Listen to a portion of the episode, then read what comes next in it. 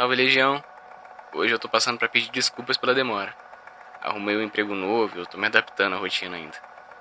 Esse compilado era para ser maior, mas infelizmente por conta de tempo eu tive que dar uma reduzida. Prometo que o próximo vai ter mais duração. Espero que gostem e aproveitem esse ano que vai ser cheio de contos e histórias. Deixem o like se estiverem pelo YouTube ou as estrelinhas se estiverem pelo Spotify. Isso ajuda muito mesmo. Nos siga nas redes sociais que estão logo abaixo. Relaxe, respire e tenha bons devaneios. Acontecimentos estranhos em uma escola localizada no fim do mundo. Quero primeiramente deixar claro que os fatos a seguir realmente ocorreram. Não, não estou falando isso para assustar ou parecer clichê. Tudo ocorreu em uma escola que estudei e que meus irmãos também estudaram. Minha mãe era professora da escola. Ela achou mais fácil colocar meus irmãos e eu para estudar no mesmo lugar onde ela trabalhava. O problema mesmo era quando ela tinha que ficar até tarde corrigindo provas. Tínhamos que ficar rondando a escola até ela terminar. A dona e diretora do lugar não se importava. Não direi o nome do colégio. O máximo que preciso saber é que o mesmo está localizado em uma região bem afastada. Não sei ao certo quando os eventos paranormais tiveram início. Colocarei apenas os mais famosos e aqueles que me lembro, deixando claro também que os casos não estão em ordem. O segundo pode ter acontecido antes do primeiro e assim vai. Estou apenas relatando o que vem na minha memória. O primeiro caso que vou contar ocorreu na época das provas quando os alunos iam apenas fazer as provas e, quando terminavam, poderiam ir para casa. Alguns alunos voltavam rapidamente para o lar. Outros moravam longe e esperavam os pais virem buscar. Então, quando terminavam, ficavam conversando entre si ou andando pelo colégio. Uma das alunas foi até o segundo andar para pegar algo que esqueceu. Em questão de poucos minutos, um grito estridente ecoou. Uma das professoras que estava no segundo andar corrigindo provas nas salas foi rapidamente ver o que estava acontecendo na sala de onde veio o grito. Segundo ela, a aluna estava encolhida. Chorava desesperadamente. Falamos sobre uma mulher no canto da sala que a encarava sem parar. Mesmo conversando e tentando dizer à jovem aluna que estava tudo bem, a professora contou que não duvidava da garota, pelo fato de outros casos envolvendo aquela mulher já terem sido relatados. Dias depois, ficamos sabendo que a garota teve febre e que não queria mais voltar para a escola. Os pais não sabem o que ela viu, mas afirmam que aquilo realmente a traumatizou. O segundo caso é mais conhecido e dessa vez meu irmão também presenciou. Ocorreu no meio do ano. Os alunos de uma das salas do segundo andar estavam bagunçando enquanto a professora estava tentando acalmá-los. Até que em um momento a porta da sala que estava aberta bateu. Aquilo era estranho. Não tinha janelas abertas e nenhuma corrente de ar poderia ter feito a porta bater daquele jeito. Um dos alunos foi tentar abri-la mas ela simplesmente não abria. Outros alunos o seguiram e resolveram se abaixar para ver por baixo da porta. O que eles viram foi algo bem estranho. Meu irmão jura até hoje que é verdade. Eram dois pés, magros e pálidos, parados bem em frente à porta. Os alunos se assustaram e a professora não acreditou no que os garotos falavam. Até ela mesma se abaixar para ver. Meu irmão disse que naquele momento, pela primeira vez, viu a professora da sala perder a cabeça. Ela gritava mais que os alunos, ela estava apavorada, disse ele. Por causa da confusão e da gritaria, os outros professores e alunos saíram da sala para ver o que estava acontecendo. Assim que começou a chegar as pessoas, meu irmão disse que a porta finalmente abriu misteriosamente e que até hoje ninguém sabe o que diabos foi aquilo. Parecia que a coisa do outro lado estava segurando a porta, nos prendendo ali. Foi bizarro, concluiu. O terceiro caso é algo que minha mãe me falou. Segundo ela, coisas assim sempre ocorrem naquele andar e a tendência foi só piorar com o passar do tempo. Ela conta que isso ocorreu quando ela teve que ficar sozinha no colégio corrigindo provas. Aquilo já era normal para ela. E contos de fantasmas não a assustavam mais. Eu já vi essa mulher várias vezes, nas outras salas, às vezes no corredor. Eu apenas tentava ignorá-la. Quando se é mãe solteira e tem três filhos, um fantasma não parece grande coisa. Me disse, dando uma pequena risada para logo voltar a ficar séria. Foi isso que ocorreu novamente naquele dia. Ela disse que precisava ir ao banheiro. E no caminho viu o vulto daquela mulher passando ao seu lado. Apenas ignorou como sempre fazia. Foi ao banheiro e voltou para sua sala, onde continuaria a corrigir suas provas. Ela conta que estava de olho na prova quando levantou a cabeça. E lá estava. A mulher. Estava lá. Onde ficavam as últimas fileiras das carteiras escolares. A entidade parecia encará-la. Mas mamãe não sabia dizer ao certo, pois os cabelos cobriam uma boa parte do rosto daquela coisa. Pela primeira vez, senti um pouco de medo. Ela me disse. A mulher sumiu depois do que pareceu ser uma eternidade. Ela concluiu sua história dizendo que isso só aconteceu daquela vez. Mas às vezes, quando fica até tarde corrigindo provas, bate aquela sensação de que está sendo observada. O quarto caso é o que eu chamo de gota d'água, pois foi o que fez a dona do colégio tomar uma atitude sobre os eventos. Ocorreu quando a irmã da dona da escola veio lhe fazer uma visita. Em um certo momento, ela decidiu ir ao banheiro. Tudo parecia bem, mas então a vimos sair do banheiro tremendo e chorando. Foi perguntado sobre o que aconteceu. Ela falou que quando estava de frente para o espelho, viu uma criatura pálida, bastante magra e com longos cabelos atrás dela. Vendo a gravidade da situação, a dona percebeu que teria que dar um jeito nisso tudo. Em poucos dias ela trouxe um padre para rezar em todas as salas, banheiros e outros lugares. Não sei exatamente se as ocorrências diminuíram, pois meus irmãos e eu já não estávamos estudando lá. Fiquei sabendo desse caso porque minha mãe contou. Ela ainda trabalha lá, mas não fala muito. O quinto caso aconteceu quando eu ainda estudava lá. Essa foi uma das que assustou todos. Na época eu devia ter uns 10 anos. O zelador da escola era um cara conhecido por todos, sempre brincando e soltando piadas. Os alunos adoravam ele. Um dia, uma das professoras chegou mais cedo e resolveu subir até o segundo andar para arrumar logo a sua sala. Chegando lá, encontrou o zelador deitado no chão. Ela achou que era mais uma das brincadeiras dele e no começo até soltou algumas piadas também. Isso até tocar nele e perceber que não era uma brincadeira. O zelador estava morto. O engraçado é que ele morreu na mesma sala onde, tempos depois, a garota do primeiro caso disse ter visto a tal mulher.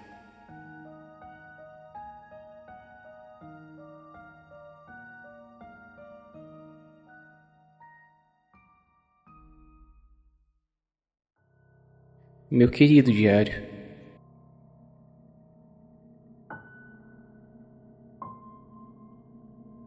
Abril de 2008, domingo, dia 6. Querido diário, hoje o dia foi incrível. Andamos de barco no lago que fica perto do sítio do tio Andy. Comemos lasanha no almoço e tava uma delícia. De tarde fizemos piquenique debaixo de uma macieira que não é muito longe do sítio e depois tivemos que ir para casa porque amanhã tenho que ir para a escola. Cheguei muito cansado da viagem e feliz ao mesmo tempo. Eu queria continuar lá no sítio. Amanhã eu te conto mais. Abril de 2008, segunda, dia 7. Querido diário, hoje na escola foi horrível. Um menino da minha classe chamado Michael roubou meu lanche no recreio e fiquei com muita raiva. Fui na direção e o diretor chamou o Michael para ter uma conversa séria. Ao longo da aula, Michael ficou calado. Eu fiquei um pouco aliviado por isso. Depois das aulas, eu esperava encontrar Michael na saída, enfrentar mais socos e chutes, mas ele não estava. Provavelmente ele foi embora mais cedo. Fui para casa contente, porém com medo de encontrar Michael na rua. E quando avistei minha linda casa, corri quanto pude com um sorriso no rosto e alívio por ter chego logo em casa. Por hoje, é só isso.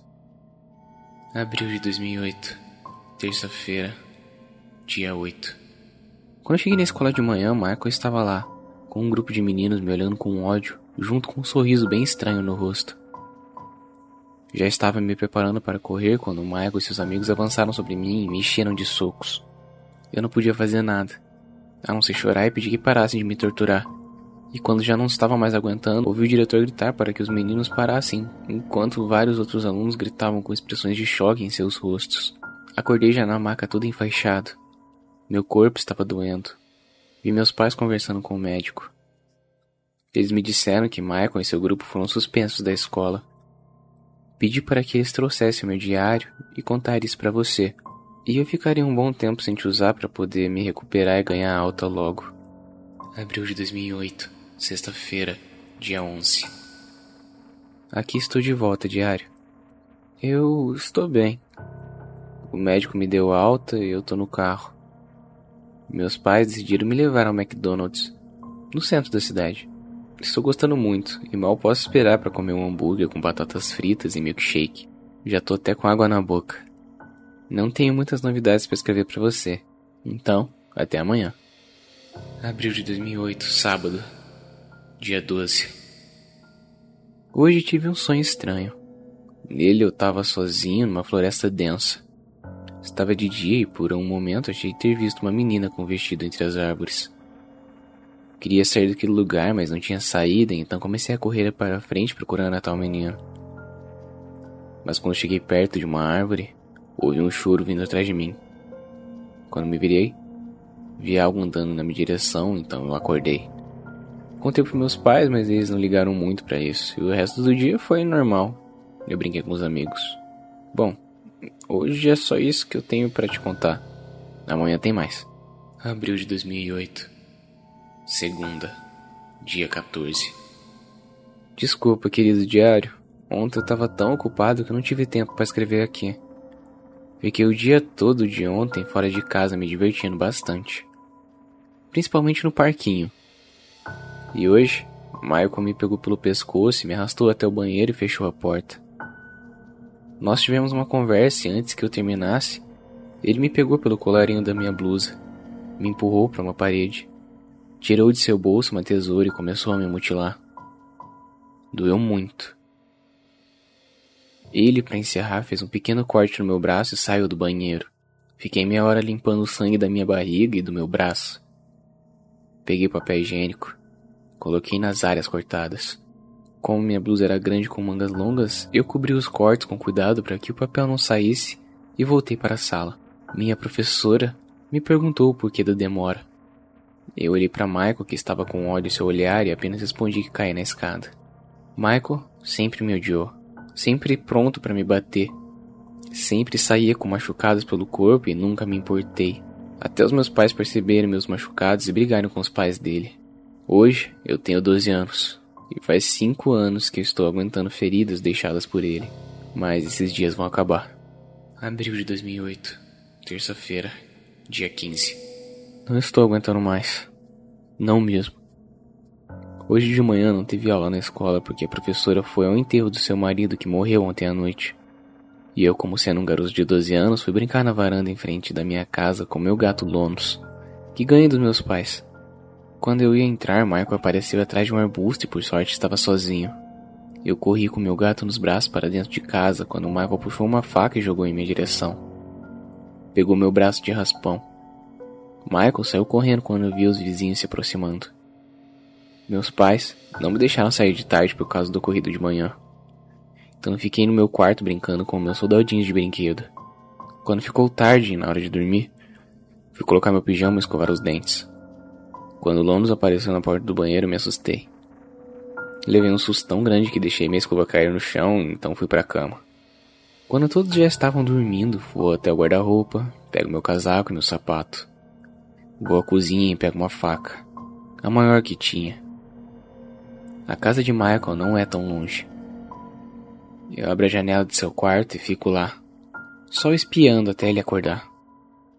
Quando bateu o tédio, eu me aproximei da sua cama e enterrei a faca em seu coração. Tudo que eu queria ver era o sangue dele ser derramado. Sua vida indo embora. Mas não é só isso, não, meu querido diário. Fui até o quarto de seus pais e fiz a mesma coisa que fiz com ele. E fugi. É só isso que tem hoje de novidade, meu querido diário.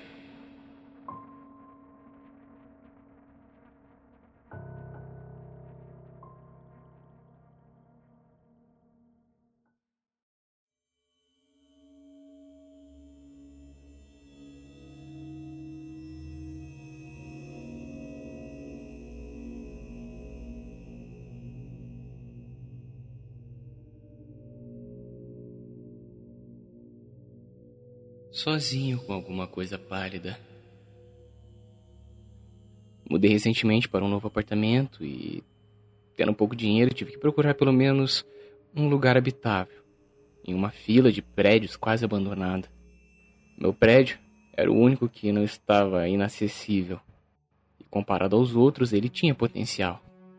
Não havia eletricidade quando me mudei. Não havia cortinas, tapetes. Pelo menos havia água. Era um momento particularmente duro na minha vida, o qual não vou entrar em detalhes. Eu estava agradecido por um novo começo. Eu poderia dar um grande passo aqui, assim que eu arrumasse alguns móveis. A primeira noite, eu decidi dormir aqui, mesmo sem um colchão e apenas algumas velas para iluminar meu caminho. Embora eu pudesse encontrar o banheiro apenas pelo cheiro. Após armar acampamento no que achei que fosse a sala principal, iniciei minha refeição que consistia em feijão gelado e biscoitos frios. Prometi para mim mesmo que assim que o sol surgisse, as coisas pareceriam mais confortáveis e eu poderia começar a arrumação.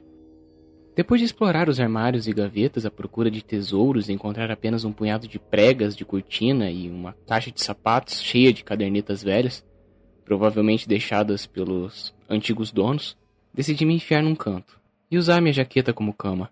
Tentar dormir curvado sem nada para olhar, além de uma janela escura, não era nada fácil e o pensamento sobre o que poderia estar espreitando lá fora manteve minha atenção firme naquela janela a noite inteira. Como já era esperado, não consegui dormir muito e decidi andar pelo local um pouco mais. Achei uma caixa de fotos velhas na lareira. Cada uma mostrava seis pessoas numa mesma janela, com as bocas abertas de uma forma pálida no reflexo que eu não conseguia distinguir. Decidi esquecer isso, já que essas fotos me arrepiavam. Na segunda noite eu já começava a me sentir mais confortável. E embora a maioria das minhas coisas ainda estivesse em caixas e o local ainda não estivesse mobiliado, a luz do dia me deu a possibilidade de explorar melhor e planejar como arrumaria o lugar. Até preguei um velho cobertor naquela janela para evitar que qualquer coisa pudesse me espiar e dar um basta na minha imaginação louca. À luz de velas, eu me ocupei em ler a fraca caligrafia nas velhas cadernetas que havia encontrado. Era o único entretenimento disponível mas o que achei era bem interessante. Datando de cinco anos atrás, havia um total de seis cadernetas, uma para cada inquilino, e em cada uma havia apenas uma entrada, um aluguel pago por mês e nada mais além de páginas em branco. Algo não estava certo. Todos os seis inquilinos anteriores ficaram por apenas um mês ou menos. Começando a ficar assustado, decidi ir ao banheiro antes que minha última vela desaparecesse completamente. Eu fiz meu caminho pelo corredor em direção àquele terrível banheiro enquanto observava a minha sombra à minha frente, dançando pela parede desbotada até que nos encontramos outra vez na porta do banheiro. O cheiro era tão forte que eu conseguia prová-lo. Eu estava desabotando a calça quando a última vela se apagou. Não tenho certeza de onde eu mijei, mas posso dizer que foi a mijada mais longa da minha vida. Eu não estava apenas na completa escuridão, como também não conseguia prender minha respiração por muito tempo. Corri de lá o mais rápido que pude, mas para onde eu estava correndo? A realização de que não havia mais vela caiu sobre mim, e com isso, uma densa escuridão cobriu as paredes. Os estalos das tábuas do chão começaram a soar como sussurros. E a umidade em todas as superfícies parecia viva ao toque enquanto eu passava as mãos cegamente pelas paredes. Finalmente, encontrando a porta, entrei na sala e segui cuidadosamente para a janela. Talvez alguma luz da rua ou dos carros pudesse iluminar a sala. Era só remover o lençol que eu havia pregado. Aquela janela que me deixou tão desconfortável agora era a minha única esperança. Esticando minhas mãos através da escuridão para puxar o lençol, senti o vidro frio. O lençol foi retirado e enquanto meus olhos se ajustavam, eu o vi. No outro lado da janela escura, algo pálido e silencioso me observava com a boca aberta esperando pelo próximo movimento. Calmamente coloquei o lençol sobre o chão e fui me afastando da janela. A criatura não tirava os olhos de mim. Minha testa escorria suor, exibindo o nervosismo que apertava meus pulmões. Minha respiração acelerada. Os olhos daquele monstro eram profundos dominavam toda e qualquer capacidade cognitiva que eu poderia tentar realizar. Numa vã tentativa de fugir do olhar daquela coisa, eu novamente corri para o corredor escuro, me apegando à ideia de que tudo ficaria bem se eu conseguisse sair daquele lugar infernal. As paredes eram minhas guias em meio àquela densa escuridão. Enquanto me arrastava colocando minhas mãos sobre as paredes desgastadas, ouvi ao fundo a minha janela se abrir. Passos leves se aproximarem pelo chão de madeira velho. Eu acelerei minha caminhada cega até novamente sentir o cheiro do banheiro. Eu consegui entrar e trancar a porta. Já fazem dois dias que eu tô aqui. E a criatura desde então fica vagando no corredor, esperando o momento que sairei daqui para ser sua próxima refeição.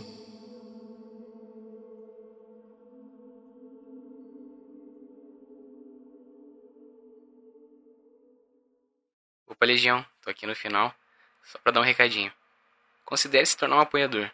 Saiba que todo apoio vai ser de extrema importância.